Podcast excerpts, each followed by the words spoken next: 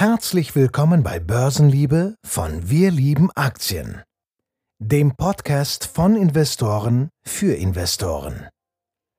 Herzlich willkommen zur Folge 51 hier bei Börsenliebe. Mein Name ist Christian und ich mache heute hier den Podcast alleine nochmal. Ich hoffe, ich kann nächste Woche nochmal den Jan hier auch oder einen anderen vom Team mit ähm, ja, zum Podcast bewegen. Ähm, zeitlich hat es leider bisher immer nicht mehr gepasst, ähm, aber ich hoffe, dass wir das zukünftig hinbekommen.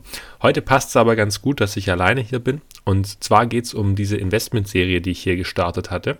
Und zwar um Splunk. Und Splunk hatte ich ja als Beispiel genommen, ähm, einfach wie man sein Investment Case validiert. Und da werde ich jedes Mal zu den Quartalszahlen einen kleinen Update-Podcast hier machen. Und ähm, vielleicht noch mal kurz für diejenigen, die hier immer neu dazukommen. Also ich habe hier immer einen tollen Zuwachs an neuen Hörern.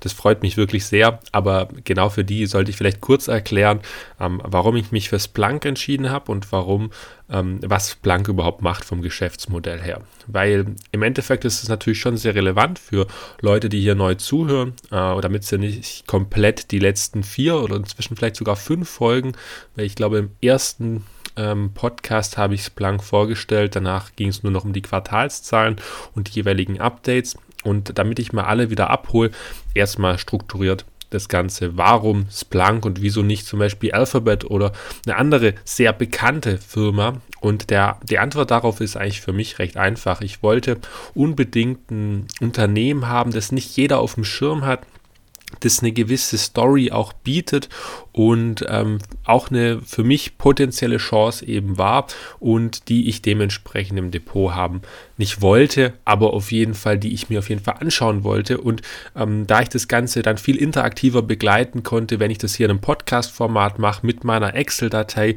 die ich euch jedes Mal zur Verfügung stelle, die kommt auch dieses Mal natürlich wieder unten in die Show Notes, ähm, möchte ich natürlich das Ganze mit Splunk hier weiter durchziehen. Ich vergleiche das dann immer mit mindestens einem Konkurrent. Ich habe mich da jetzt eigentlich inzwischen so auf Datadog konzentriert, weil die noch ein bisschen Ticken stärker sind. Hatte ich auch im letzten Podcast schon erwähnt. Und ähm, ja, genau, damit man diesen Vergleich einfach auch besser vollziehen kann oder nachvollziehen kann, wird dieser Vergleich immer wieder stattfinden. So, jetzt aber erstmal dazu, was macht denn Splunk?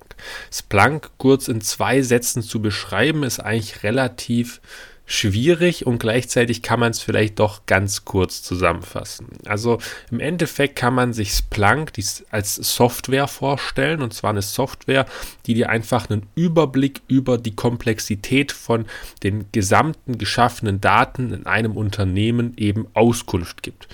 Man kann sich das so vorstellen, dass egal welche Maschine, egal welches Gerät, oder egal welche Software an sich erzeugt minütlich, sekündlich Daten, eine Unmengen an Daten und die sind sehr, sehr komplex zu verstehen. Also man kann nicht einfach nur eine Abfrage machen auf seinem Computer und sagen, hier, welche Daten sind verbesserungswürdig. Das funktioniert ohne irgendeine Art von Software nicht. Und im Endeffekt geht genau hier Splunk rein in den Prozess und sagt dir zum Beispiel, okay, dir, dein Prozess ist deswegen ineffektiv, weil diese und diese Daten mir das und das mitgeteilt haben. So. Oder du hattest hier einen feindlichen Abruf von deinen ähm, Datenab, ähm, Datenmengen äh, in dem und dem Zeitpunkt. Da ist, keine Ahnung, ein Hacker oder irgendetwas in die Richtung auf dein Netzwerk zugegriffen oder hat darauf zugegriffen und hat sich da sensible Daten gefischt. So, genau diese, dieser Schnittpunkt ist Splunk. Also im Endeffekt ist es eine Überwachungssoftware von deinen eigenen internen Prozessen, aber es geht natürlich dann auch, wie ihr jetzt gerade am Schluss gehört habt, in die Richtung Security. Und ich packe euch in die Show Notes vom Podcast auch noch ein Video, wo dieses ja, dieses, dieses, ganze System mal zwei, drei Minuten ganz schön komplex zusammenfasst. Auf Deutsch einfach mal ähm, ja, das Ganze ähm, bildlich auch beschreibt und ich glaube, danach versteht man ganz gut, was Planck so an sich macht. Und ja, mit diesem Vorwissen gehen wir jetzt mal rein in die jüngsten Quartalszahlen und schauen uns an, ob Splunk tatsächlich inzwischen zum richtigen Turnaround-Kandidat geworden ist oder ob die noch einen ganz schön weiten Weg vor sich haben. Und Splunk muss man natürlich wie jede andere Software- und Wachstumsfirma am Wachstum messen, also am Umsatzwachstum, wie gut können sie ihre, ja, ihre Ziele umsetzen. Aber vielleicht sollte ich, bevor ich jetzt auf das ganze Thema Wachstum eingehe, nochmal kurz zur Problematik von Splunk von vor ein paar Jahren oder vor ein, zwei Jahren eben zurückkommen. Das hatte ich natürlich auch schon vorher angesprochen, äh, also in vorherigen Podcasts, aber ich meine, es ist sehr wichtig, das nochmal zu verinnerlichen. Wie gesagt, wenn jetzt hier neue Leute dazukommen, sollte das natürlich trotzdem im Hinterkopf sein. Splunk hatte früher bevor es eben diese kompletten Cloud-Trend gab, hatten sie eigentlich das Problem, ähm, dass sie da gar nicht mithalten konnten. Sie hatten nämlich ein Lizenzmodell. Das heißt quasi, man hat sich eine Lizenz für diese Splunk-Software gekauft, hat die lokal installiert im Regelfall und dann hatte man die eben für einen begrenzten Zeitraum. So, das, das ist natürlich für den Kunde entsprechend gut, weil er kann es lokal installieren, ähm, ist aber dann auch nicht so gebunden an Splunk. Also das heißt, aus der Sicht von Splunk hat es einen Vorteil, und zwar man hat sehr, sehr hohe Bruttomargen und kann dementsprechend sehr, sehr viel umsetzen, aber der Kunde ist nicht wirklich gebunden an das Unternehmen. Das ist ja der große Vorteil von diesen Abo-Umsätzen im Software-as-a-Service-Modell und das hat natürlich Splunk irgendwann auch feststellen müssen, spätestens als eben Konkurrenten wie beispielsweise Datadog auf den Markt gekommen sind, die ein ähnliches Produkt im Endeffekt haben. Ähm, spätestens da mussten sie auch feststellen, gut, okay, wir müssen auch in die Cloud wechseln. Und dieser Umstieg vom Lizenzmodell in die Cloud, der ist erstmal schmerzhaft für Investoren.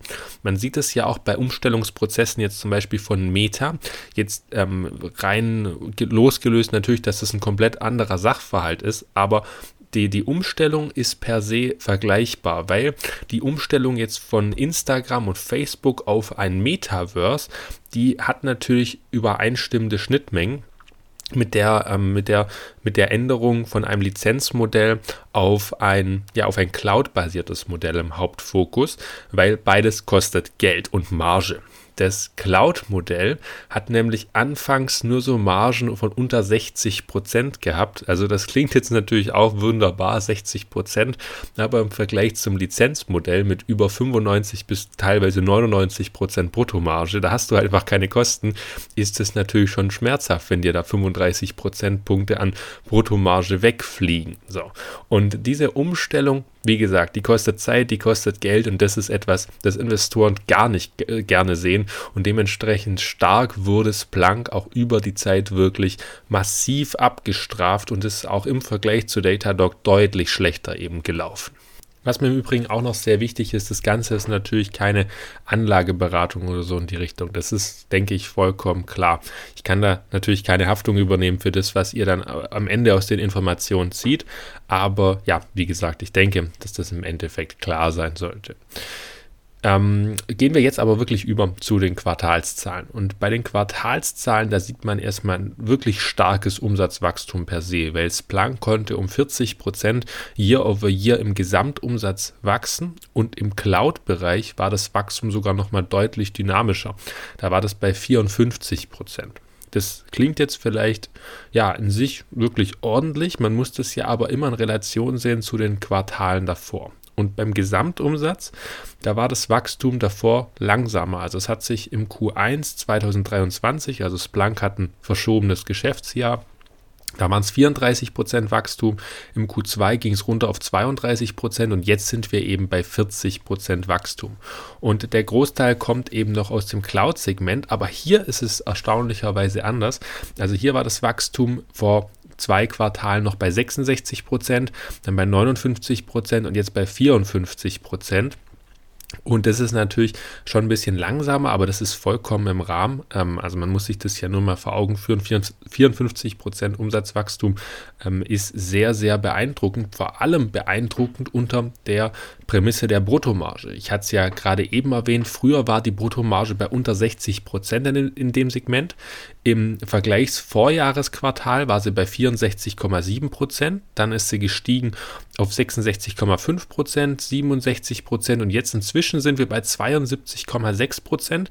Das ist also wirklich ein sehr, sehr guter Wert. Die Richtung der Bruttomarge, die gefällt nicht nur mir sehr gut, der gefällt auch dem Markt grundsätzlich gut und das ist natürlich auch nachvollziehbar. Weil sobald wir in die Region von 75 Prozentpunkten kommen, da sind wir bei dem Modell, also bei dem Cloud-Modell, wirklich, wirklich in einem Top-Bereich. Weil ihr müsst euch vorstellen, Splunk stellt natürlich die Cloud-Infrastruktur regelmäßig nicht selber zur Verfügung. Dafür haben sie gar nicht das Anlagevermögen in der Bilanz. Sie müssen also das Ganze von AWS oder von anderen ähm, Anbietern quasi anmieten und dann den Kunden zur Verfügung stellen. Und diese Anmietung, die geht natürlich eins zu eins in die Bruttomarge über und ist dem natürlich ein Belastungsfaktor. Und und unter der Prämisse ist es schon wirklich, wirklich sehr, sehr gut. Vor allem, wenn man mal bedenkt, dass AWS und Azure, ähm, also die zwei Haupt-Cloud-Anbieter, doch schon ähm, starke Rückgänge bei der Wachstumsraten hatten. Da sind jetzt die, die kleinen Rückgänge im Cloud-Wachstum bei Splunk absolut verkraftbar in meinen Augen. Ein weiterer Faktor, den man in seiner Analyse oder halt hier für den Quartalszahlen immer im Auge behalten sollte und wo wir natürlich auch im Auge behalten, ist das ARR oder auf Deutsch gesagt die wiederkehrenden Umsätze. Splunk hat hier mehrere Faktoren, also sie teilen es eigentlich in zwei Faktoren auf. Einmal das Non-Cloud ARR und das Cloud ARR. Ich habe es bei mir in der Excel, die jetzt dann unten auch eben in der Beschreibung verlinkt ist, Dort habt ihr ähm, nur das ARR Cloud und Non-Cloud zusammengefasst, weil im Endeffekt ist es mir als Investor grundsätzlich egal, ob ich sage, es ist Cloud ARR oder Non-Cloud ARR. Vielleicht würde ich Cloud ein bisschen höher gewichten, klar, weil man dann sagt, gut, man bindet den Kunden einfach besser in die Plattform mit ein, als wenn man jetzt nur die Lizenzen kauft. Aber im Endeffekt würde ich auch sagen, dass eine Lizenz eine gewisse Bindungswirkung hat und deswegen ist es mir auch wichtig, wie das gesamte ARR wächst, weil ich kann natürlich nie ausschließen, hatte ich auch schon immer wieder erwähnt, dass Splunk einfach nur schafft, gewisse Kunden vom Lizenzmodell in die Cloud zu ziehen und dementsprechend das Cloud ARR so zu pushen. Und darum möchte ich hier auch wirklich das, die gesamten wiederkehrenden Umsätze an sich betrachten. Und die laufen auch sehr, sehr positiv, wenn man sich das Ganze mal anschaut. Also man hat hier keine Rücksetzer. Das sieht wie an der Schnur gezogen aus. Und ähm, ja, man hat derzeit ein Wachstum von 23 Prozent bei den gesamten wiederkehrenden Umsätzen. Da ist man jetzt auf 3,471 Milliarden US-Dollar. Diese wiederkehrenden Umsätze werden immer annualisiert. Das heißt, man rechnet quasi die, ähm, die wiederkehrenden Umsätze zum Stand Q3 23 und multipliziert die dann vereinfacht gesagt jetzt mal mal 4. Und dann kommt man auf die, ähm, ja, auf die wiederkehrenden Umsätze im ARR. Und wie gesagt, hier sieht es auch wirklich sehr, sehr positiv aus. Man hat eine Wachstumsrate von ähm, 140 ähm, Millionen ähm, ja, ARR von Quartal zu Quartal, so kann man das sagen, also vom Q2 zum Q3, hm, was wirklich positiv ist. Und äh, ja, ich kann da, brauche da jetzt gar nicht mehr viel mehr von schwärmen. Das, das wirkt einfach sehr gut. Ich habe mir auch die Prognose angeschaut dazu und äh, die wirkt auch positiv, aber zum Ausblick, da komme ich dann später. Im nächsten Abschnitt will ich mich mal mit den operativen Kosten von Splunk beschäftigen. Weil Wachstum ist ja immer das eine, aber das andere ist immer, was hat mich dieses Wachstum denn gekostet? Und tatsächlich, wenn man mal die gesamten operativen Kosten angeht, dann hat Splunk die Kosten nicht nur stark im Griff, sondern sie senken sie sogar. Und das ist, finde ich, nicht nur beeindruckend, sondern absolut ja ein, ein, toller Ausblick. Das hatte ich bei vielen Firmen nicht so gesehen. Gerade wenn ich es mal mit einem Datadog vergleiche, weil Datadog hat die operativen Kosten sehr, sehr stark steigern müssen. Den Vergleich ziehe ich gleich auch noch gerne. Aber auf jeden Fall haben sie 2% weniger operative Kosten. Das hat sich nicht ganz in allen Bereichen von den operativen Kosten durchgezogen, weil beim Marketing, da sind sie ungefähr auf dem gleichen Niveau. Sie haben 2 Millionen äh, mehr ausgegeben jetzt im Q3. Aber das ist gar nichts im Vergleich zum Umsatzwachstum oder auch zum Cloud-Wachstum allgemein. Und darum ist natürlich auch die Effizienz für die Generierung von wiederkehrenden Umsätzen extrem gestiegen bei Splunk, also wirklich ähm, herausragend gut geworden.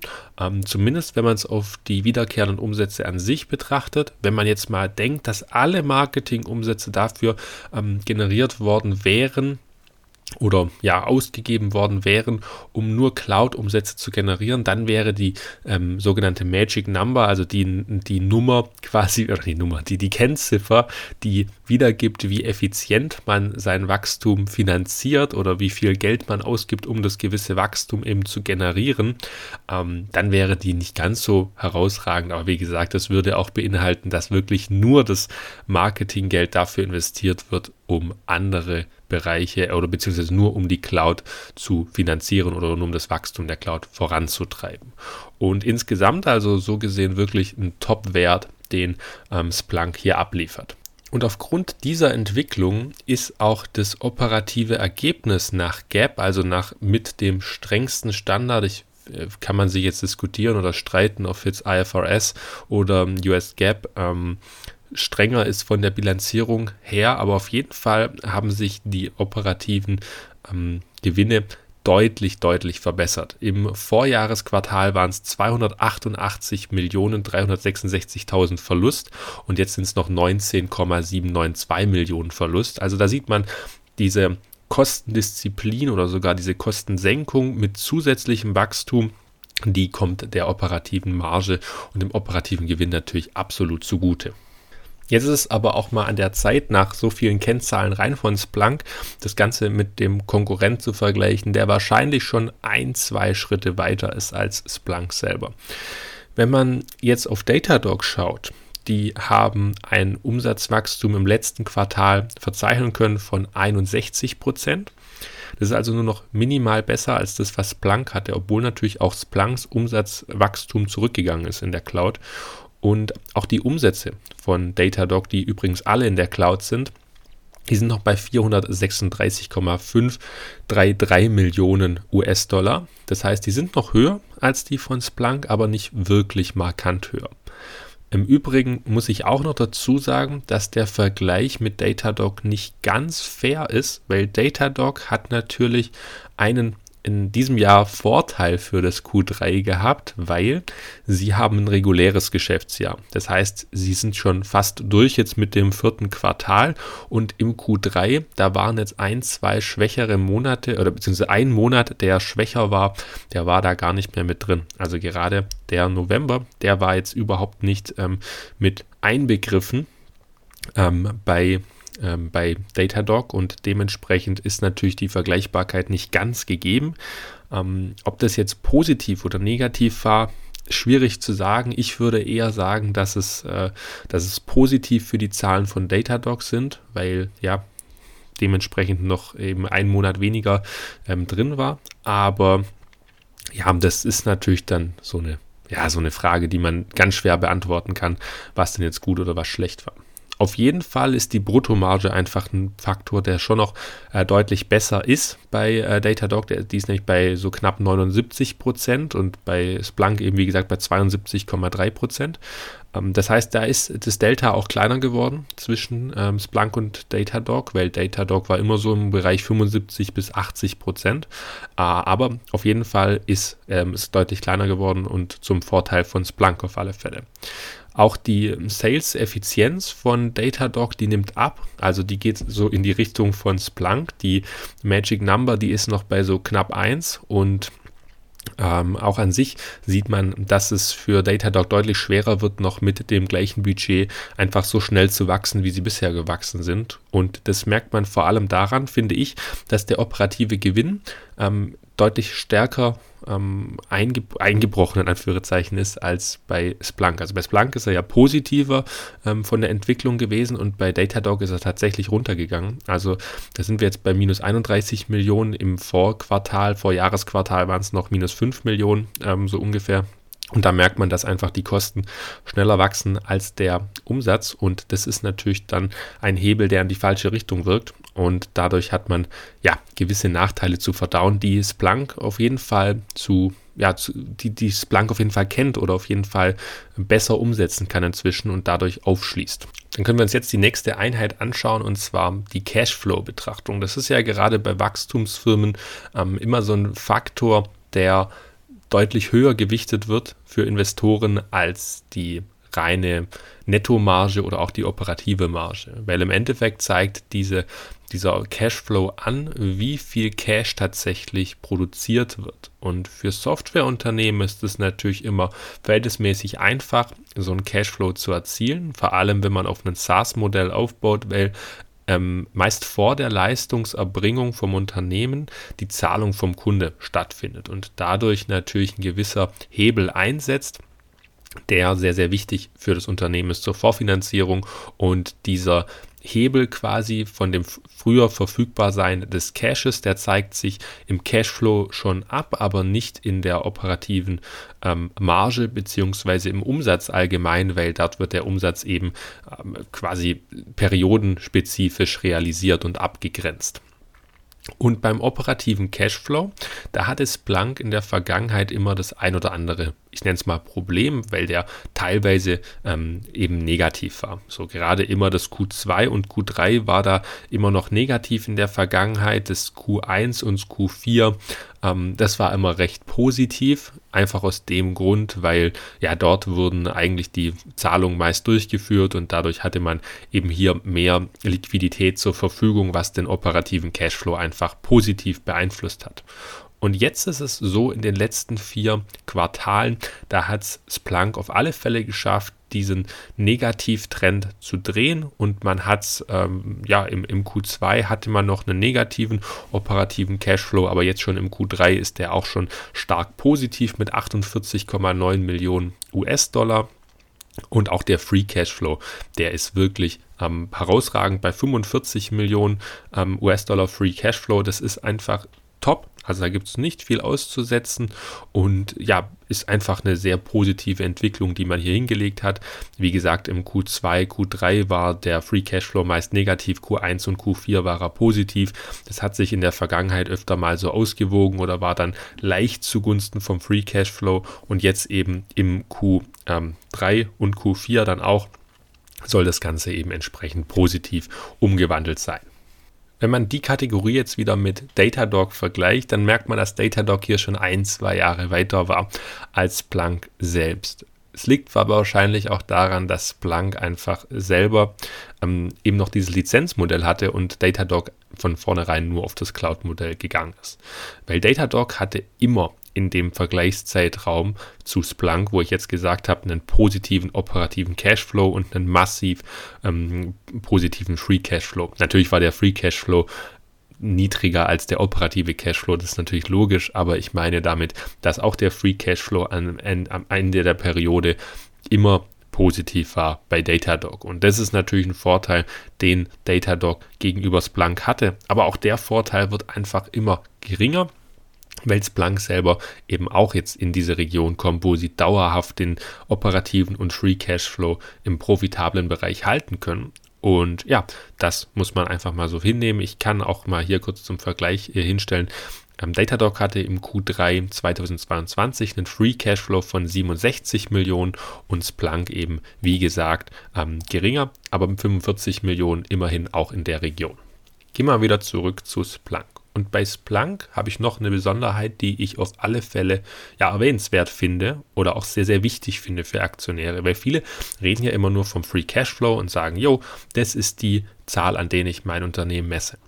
Aber auf jeden Fall muss man den Free Cashflow in meiner Welt korrigieren, um die Share-Based Compensation, also die Aktienrückgaben oder die Aktienausgaben besser gesagt, an Arbeiter und Arbeiterinnen für Arbeitslohn in dem Zusammenhang. Weil das ist nichts anderes als eine Verwässerung. Und wenn ich sage, die, das Unternehmen macht einen Free Cashflow von 45 Millionen, dann sind darin ja die Share-Based Compensations nicht enthalten, weil die sind nicht cashwirksam. Ja, die sind quasi nur Ausgaben von neuen Aktien. Da muss, da, da geht von meinem Bankkonto als Unternehmen nichts weg.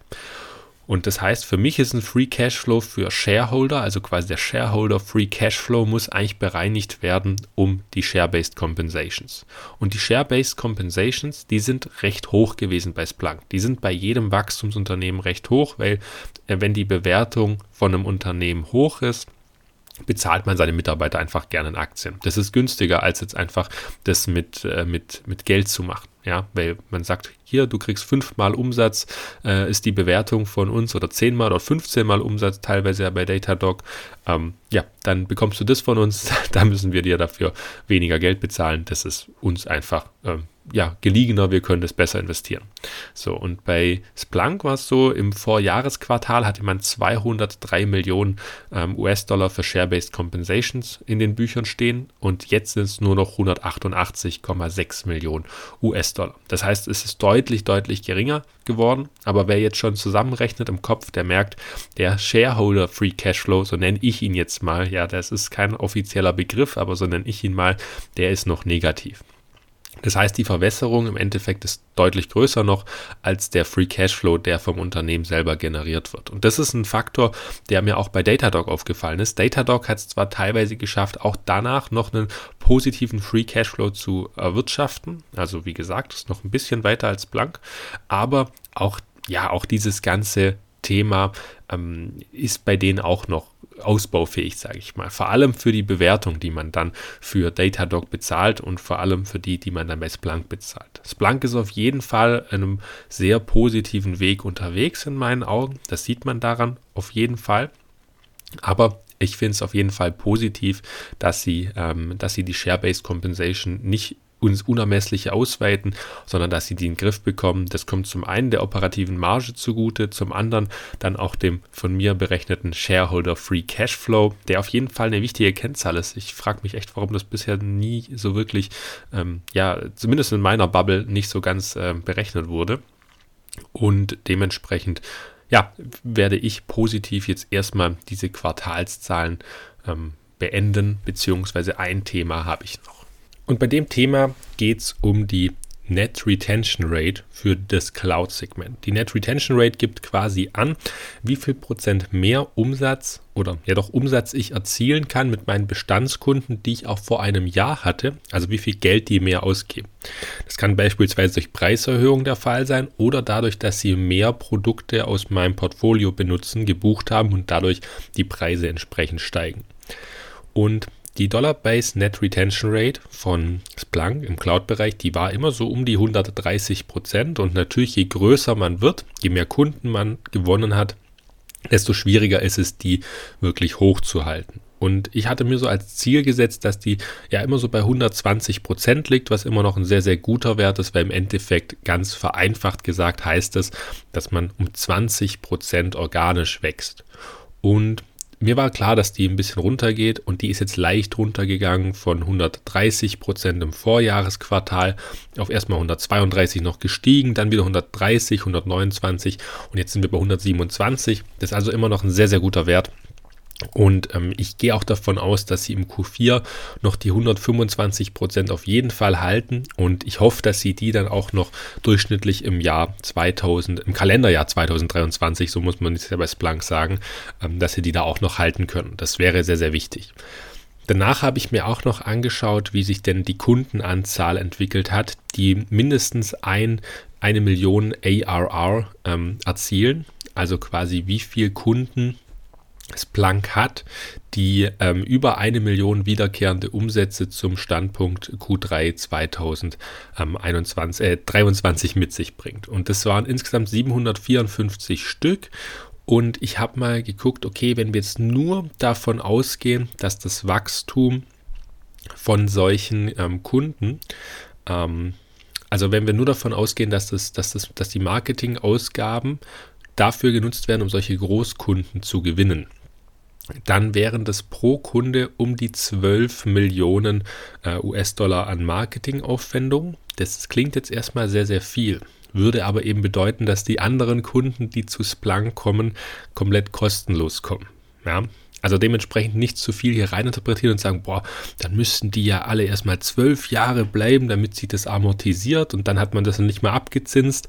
Ganz so einfach ist es nicht. Ich möchte es einfach nur für mich als Referenzgröße sehen, um das gesamte Wachstum der Großkunden zu sehen und der Marketingaufwendung im Vergleich. Wahrscheinlich ist sogar der bessere Vergleich, wenn man einfach nur schaut, wie stark wachsen die Marketingausgaben prozentual und wie stark wächst die Kundenanzahl von solchen Großkunden.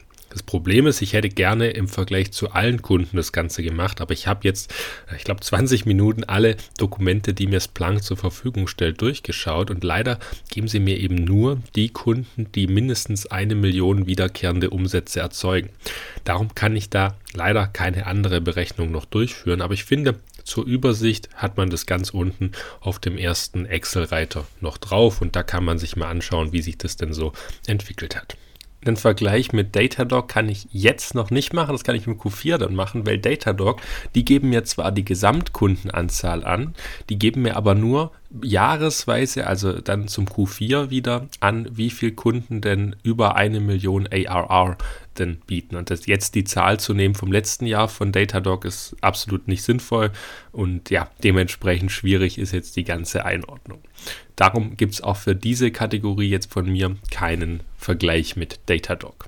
Kommen wir jetzt zum letzten Unterkapitel oder zum letzten Abschnitt von dem Podcast. Und zwar, wie sind denn die Prognosen vom Management an sich? Und bei den Prognosen vom Management, da muss man jetzt unterscheiden. Ich möchte einmal das quasi durchsprechen, was sie für das Q3 prognostiziert hatten und einmal das, was sie ähm, ja fürs Q4 und fürs Gesamtjahr noch in Ausblick stellen. Und fürs Q3 haben sie eigentlich in Aussicht gestellt, dass sie einen Umsatz zwischen 835 Millionen und 855 Millionen erzielen. Und da sie jetzt über 900 Millionen US-Dollar Umsatz erzielt haben, haben sie es natürlich massiv übertroffen. Auch die Non-Gap EBIT-Marge, die haben sie mit also deutlich übertroffen, die haben sie doppelt so gut hinbekommen. Da haben sie nämlich erst in Aussicht gestellt 6 bis 8 Prozent und geworden sind es über 20 Prozent im Non-Gap-Bereich. Also ich habe ja vorhin schon über das operative Ergebnis gesprochen, aber da war es eben nach US Gap und da waren es diese minus 19 Millionen und nach Non-Gap sind es quasi schon über 20 Prozent. Das heißt, sie haben massiv positiv überrascht und darum hat die Aktie auch so positiv reagiert. Was sie, jetzt fürs Q4 in Ausblick stellen, sind so etwas mehr als eine Milliarde US-Dollar Umsatz. Das ist dann ein relativ schwaches Wachstum von so circa 20 Prozent, wenn man so den Median nimmt. Ähm, also verglichen mit den 40 Prozent, die man davor hatte. Das liegt wohl einfach daran, dass man deutlich weniger Buchungsvolumen spürt aber das ist trotzdem natürlich noch ein ordentliches Wachstum. Sie gehen auch davon aus, dass die Non-Gap-EBIT-Marge äh, aufrechterhalten werden kann mit so 20 bis 26 Prozent von der Spanne. Das ist also auch sehr, sehr positiv und sie rechnen auch damit, dass das Cloud ARR bei um die 1,8 Milliarden US-Dollar liegt. Sie haben die Spanne, haben sie aber ein bisschen nach unten angepasst, weil 1,8 waren schon vorher, also im vorherigen Quartal, was sie prognostiziert haben. Aber sie haben jetzt auch gesagt, es könnten auch nur 1,775 werden.